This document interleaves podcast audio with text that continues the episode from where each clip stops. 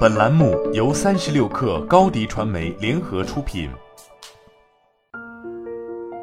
本文来自三十六氪神译局。养成一个好习惯并不容易，但拥有好习惯能让我们自动执行一些行为，让优秀变成习惯。在养成好习惯之后，我们几乎毫不费力就能去做应该做的事情。不过，这样也有一个问题，那就是每当你的习惯被打破时，你都会很难受。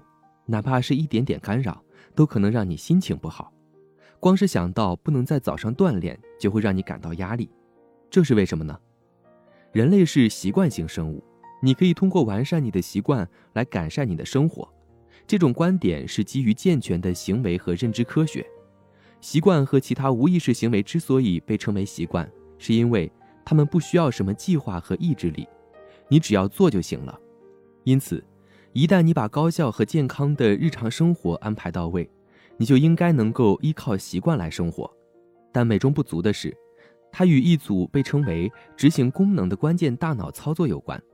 当我们人类想达到某种目标，或者遇到某些困难的时候，会动用一些高级的认知功能去克服困难或者完成任务。这些高级认知功能就是执行功能。执行功能是一套注意力调节系统。它允许我们有选择地关注某事，并灵活地从不同方式看待它。明尼苏达大学教授和发展心理学家菲利普·塞拉佐博士说：“我们主要是在解决问题时使用执行功能，尤其是解决新问题的时候。执行功能是当生活给你带来变化或挑战时，你的大脑使用的认知工具。它们依赖于工作记忆、意志力和注意力。有证据表明。”你使用执行功能越少，该功能就会变得越弱。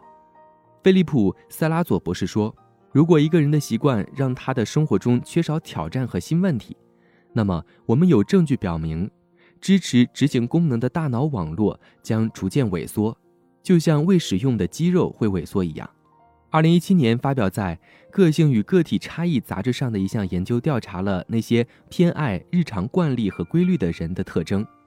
研究发现，这与高度焦虑有关。他们的行为与目标导向的行为相反。换句话说，倾向于常规和可预测性的人更容易焦虑，也没有强烈的目标驱动。还有更多的研究研究了执行功能和与情绪和行为有关的问题之间的联系。一些关于儿童的研究将执行功能差与抑郁、多动症、药物滥用和晚年的反社会行为联系起来。与此同时，对老年人的研究发现，执行执行功能任务的大脑额叶结构往往会随着我们年龄的增长而消失，但让大脑面对新任务似乎会抵消这种衰退。与这项研究结果相一致的是，研究发现好奇心和探索的动力与改善情绪和降低抑郁风险密切相关。